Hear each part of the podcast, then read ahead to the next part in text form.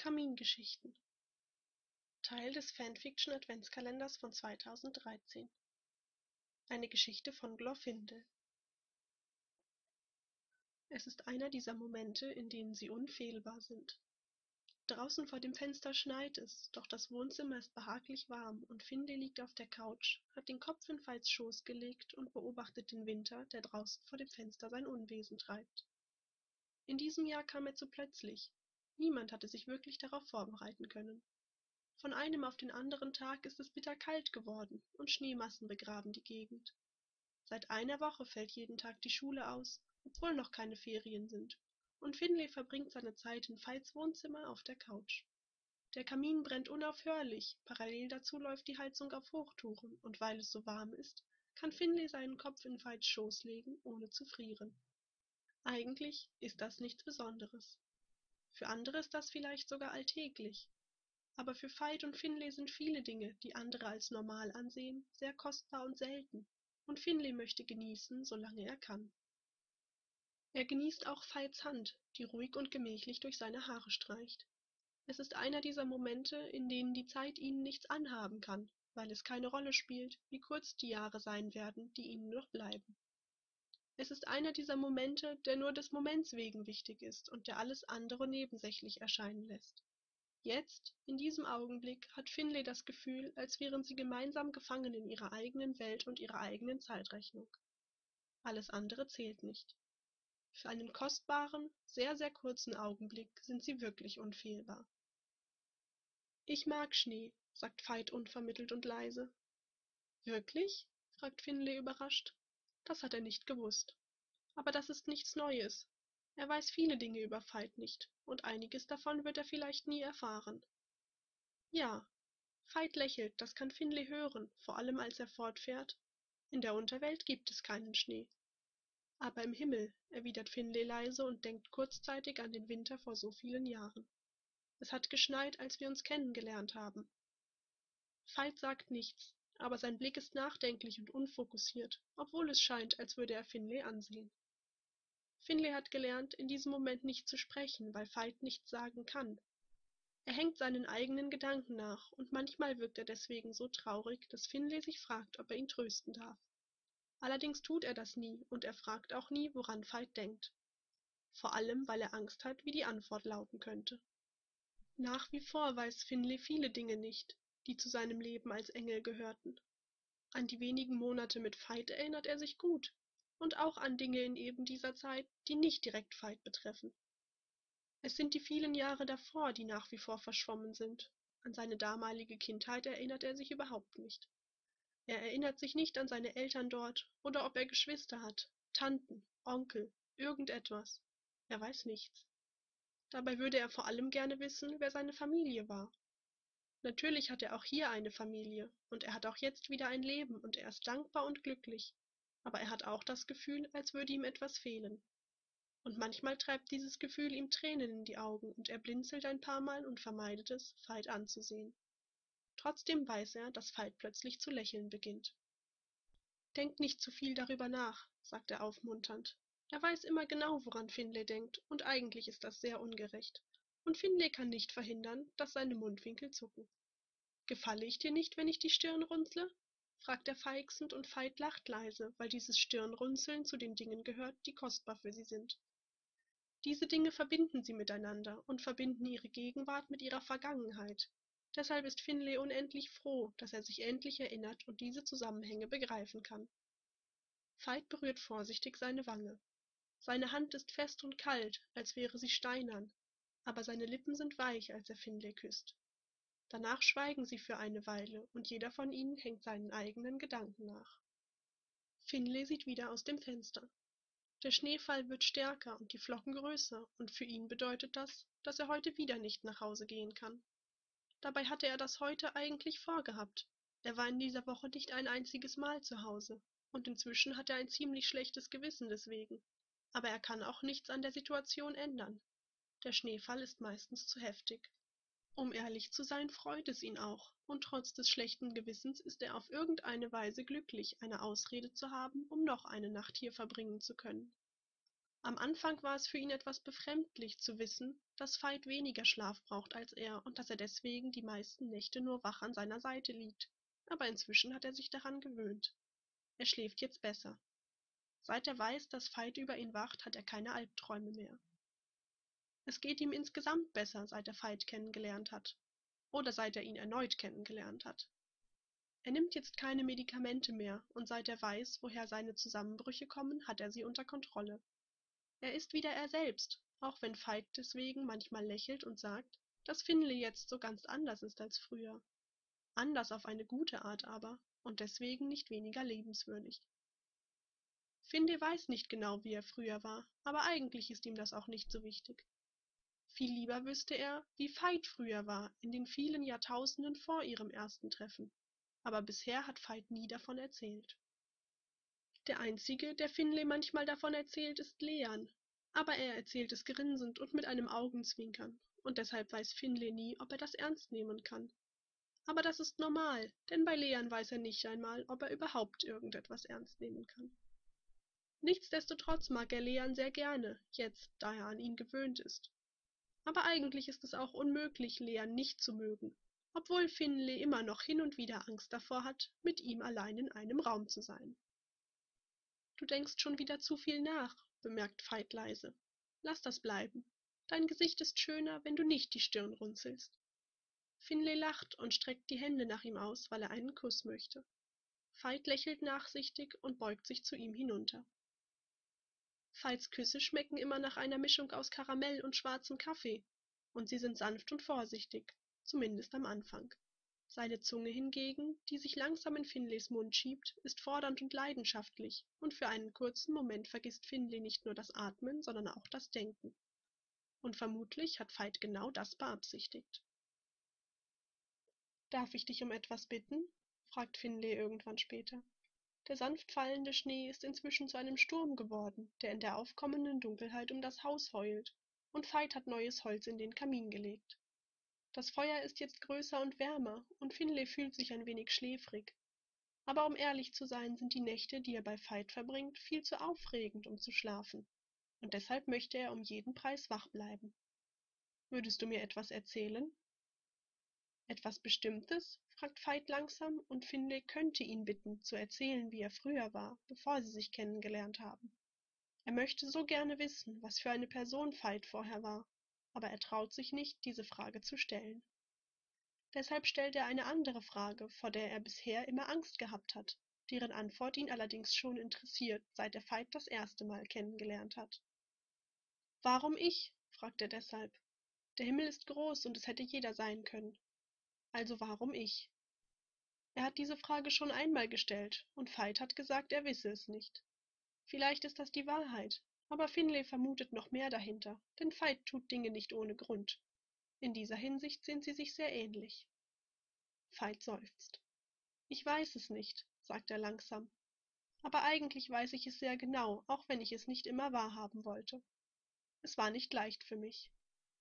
So ehrlich und aufrichtig spricht er selten über sich selbst, und Finlay kann ein Lächeln nur mühsam unterdrücken. Es ist etwas Besonderes, dass Veit so offen zu ihm ist, und Finlay weiß das sehr zu schätzen. Und deshalb sagt er nichts, denn ein falsches Wort könnte diesen Moment zerstören. Auch wenn Veit niemals wütend auf ihn ist, egal wie viel dummes Zeug Finlay schon versehentlich gesagt hat. Er wartet einfach ab. Veit zu drängen wäre nicht fair, denn Veit ist auch immer nur geduldig mit ihm. Leon hat viel Einfluss auf mein Leben genommen, weißt du. Veit zieht ein zerknirschtes Gesicht und seine Worte klingen ein wenig selbstironisch. Deshalb war ich eine Zeit lang ein ziemliches Scheusal. Und die Wahrheit ist, mir war langweilig. Er seufzt leise. Jeder in der Unterwelt lag mir zu Füßen, jeder außer Leon vielleicht. Und ich habe tausende von Jahren damit verbracht, Dämonen herumzuscheuchen und auszunutzen für meinen persönlichen Vorteil. Er schweigt und sein Blick ruht starr auf den Flammen des Kamins. Finlay beißt sich auf die Unterlippe, weil er fürchtet, sonst etwas zu sagen, das Veit verletzen könnte. Aber es ist so schwer, sich vorzustellen, dass Veit jemand ist, der andere zu seinem persönlichen Vorteil ausnutzt. Veit ist immer so liebend und kümmernd, und er liest Finlay jeden Wunsch von den Augen ab. Er tut jeden Tag alles, um ihn glücklich zu machen, und er ist so aufopfernd. Für Finlay hat er sein ganzes Leben, seine ganze Existenz in der Unterwelt hingeworfen, ohne auch nur eine einzige Gegenleistung zu verlangen. Und jetzt sitzt er hier und redet von sich selbst, und gleichzeitig scheint es, als erzähle er von einer anderen Person. Ich weiß, was du denkst. Veit lacht plötzlich, und Finlay ist fast ein wenig beschämt. Manche Dinge ändern sich eben nie. Aber es stimmt. Ich habe nicht viel Wert darauf gelegt, ob andere glücklich sind oder nicht. Es ging mir immer nur um mich selbst und meinen eigenen Vorteil. Er macht eine kurze Pause, lächelt. Der Blick aus seinen sonst eisig blauen Augen wird warm. Wenn ich gewusst hätte, was mich im Himmel erwartet, dann hätten wir uns vielleicht früher kennengelernt. Aber lange Zeit haben mich Engel keinen Deut interessiert. Zumindest bis ich der Unterwelt überdrüssig geworden bin und nach Abwechslung gesucht habe. Finlay verurteilt Menschen nicht, egal was sie tun, denn er ist der Meinung, dass jeder für sich selbst entscheiden muss, wie er sein Leben lebt, und er glaubt, dass jeder in der Lage ist, sich zu ändern. Dennoch klingt das, was Veit erzählt, in seinen Ohren schrecklich. Doch in erster Linie macht es ihn traurig, weil er sich fragt, wie einsam Veit gewesen sein muss, um sich so zu verhalten. Und wie viel Einsamkeit erträgt eine Person, egal ob Mensch oder Dämon. Finley blinzelt ein paar Mal, weil er fürchtet, dass ihm sonst Tränen in die Augen steigen, und er greift nach Veits Hand, die noch immer durch seine Haare streicht, um sie festzuhalten. Veit lächelt über diese Geste. Es hätten auch Menschen sein können, fährt er dann fort. Jedem anderen Dämon reicht das auch. Aber ich war exzentrisch. Ich wollte etwas haben, das sonst niemand hatte. Etwas, das mir allein gehörte und das ich auch für mich allein beanspruchen konnte, also begann ich mit den Vorbereitungen. Er erzählt von seiner Suche nach Toren zwischen der Unterwelt und dem Himmel und davon, wie schwer es war, welche zu finden. Es habe ihn Jahre gekostet, sagt er, Jahre und herbe Rückschläge, denn die ersten Tore, die er fand, waren versiegelt. Er hielt nur durch, weil er nicht mit der Schmach leben wollte, aufgegeben zu haben. Als ich eines fand, sagt er dann, wurde ich ein weiteres Mal enttäuscht. Die Engel unterschieden sich nicht so sehr von meinem eigenen Volk, wie ich erhofft hatte, und obwohl ich mich in der Unterwelt damit brüsten konnte, das Reich Gottes gesehen zu haben, fand ich nicht die erhoffte Genugtuung. Sein Blick richtet sich auf Finleys Gesicht, und er ist sehr ernst, als er fortfährt. Du musst mich für ein Scheusal halten, und das verüble ich dir nicht einmal. Ich war ein Scheusal. Finley weiß genau, wie viel Mühe es Veit kostet, solche Dinge über sich selbst zu sagen, und aus diesem Grund rappelt er sich auf, um Veit zu umarmen. Er weiß sich nicht anders zu helfen. Er weiß nicht, wie er mit Worten ausdrücken soll, dass er ihn nicht für ein Scheusal hält, dass er das auch niemals tun wird und dass er versteht, dass Veit einfach nur einsam war. Es ist die Offenheit, die ihm die Kehle zuschnürt. Über solche Dinge spricht Veit nie, nicht einmal in jenen Nächten, in denen Finley bemerkt, dass die Verzweiflung ihn überkommt, weil er nicht weiß, wie er das hier überleben soll. Er ist bei weitem nicht so stark und nicht so unnahbar, wie er sich gibt, auch wenn er sich vermutlich nicht im Klaren darüber ist, dass Finley das weiß. In seinen Augen ist es Blöße, und er gibt sich diese Blöße nicht, wenn er sich nicht sicher ist, unbeobachtet zu sein. Und Finley wird ihn darauf nicht ansprechen. Veit braucht das Gefühl, der Starke von ihnen zu sein, und weil es sein Leben rettet, gibt Finley ihm dieses Gefühl so gut er kann. Denn sonst gibt es nicht viel, das er für Veit tun könnte, und was in seiner Macht steht, möchte er zumindest nicht unversucht lassen. Veit erwidert die Umarmung und küsst Finley irgendwo zwischen Mundwinkel und Ohr, und weil Finley ihn kennt, weiß er, dass es nicht einfach nur ein Kuss ist, sondern das Danke, das Veit nicht sagen kann, weil er sich sonst zu schwach fühlt. Obwohl ich auch im Himmel nicht so glücklich wurde, wie ich es erhofft hatte, konnte ich nicht mehr damit aufhören. Finlay löst die Umarmung nicht, als Veit weiterspricht, sondern lehnt seinen Kopf nur seitlich an Veits Schulter und hört zu. Einer von ihnen braucht jetzt Halt, auch wenn er nicht weiß, ob er diesen Halt für sich selbst sucht oder ob er ihn Veit geben möchte. Und dann kamst du. Veit seufzt leise. Ich war noch nie, ich hatte vorher noch nie jemanden getroffen, der mit mir auf einer Ebene war und der sich nicht von meinem Aussehen blenden ließ, sondern der widersprach und mir das Gefühl gab, nicht unfehlbar und perfekt zu sein. Ich habe das gehasst. Zumindest wollte ich das. In Wahrheit war es nur das, was ich mir von meinem Besuch im Himmel versprach. Deshalb kam ich zurück, immer und immer wieder. Ich war so egoistisch. Ich wollte dich für mich. Es erfüllte mich mit rasender Wut zu wissen, dass du Tag für Tag von anderen Engeln umgeben warst, während mir nur ein paar Stunden blieben, und das nicht einmal jeden Tag. Deshalb wurde ich unvorsichtig, und dann warst du derjenige, der bestraft wurde. Es war ungerecht, und ich verfluchte den Namen deines Herrn. Und ich schwor mir, ihm zu zeigen, wozu ich imstande bin, wenn ich so feige herausgefordert werde. Ich wollte ihm heimzahlen, dass er dich benutzt, um mich zu vernichten.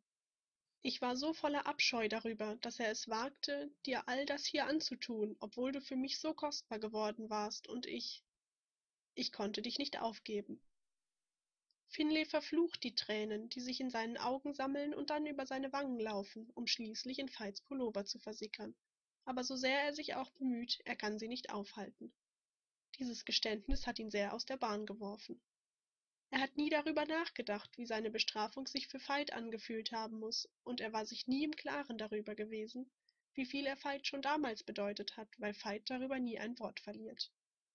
Er spricht nicht oft über seine eigenen Gefühle, aber jedes Mal, wenn er es tut, trifft er Finley damit mitten ins Herz, auch wenn es oft auf eine schmerzhafte Weise geschieht.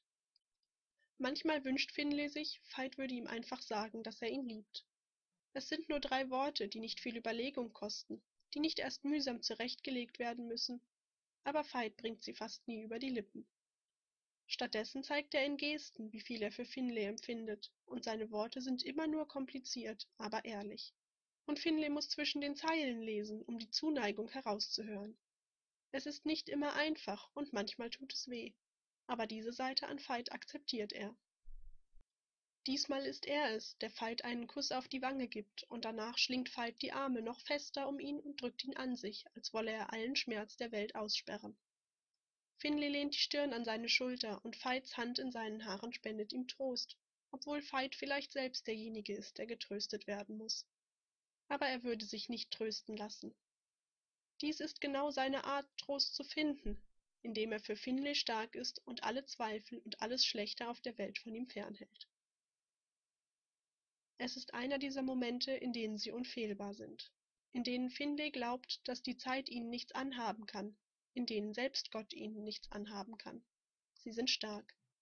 Für Momente, die so besonders sind wie dieser, haben sie so lange und so hart gekämpft, dass sie jetzt nicht zulassen können, dass irgendetwas zwischen sie kommt. Ich liebe dich sehr, murmelt Finlay an Veits Schulter. Danke. Veit küsst ihn auf die Haare, und irgendwie ist das fast eine Erwiderung.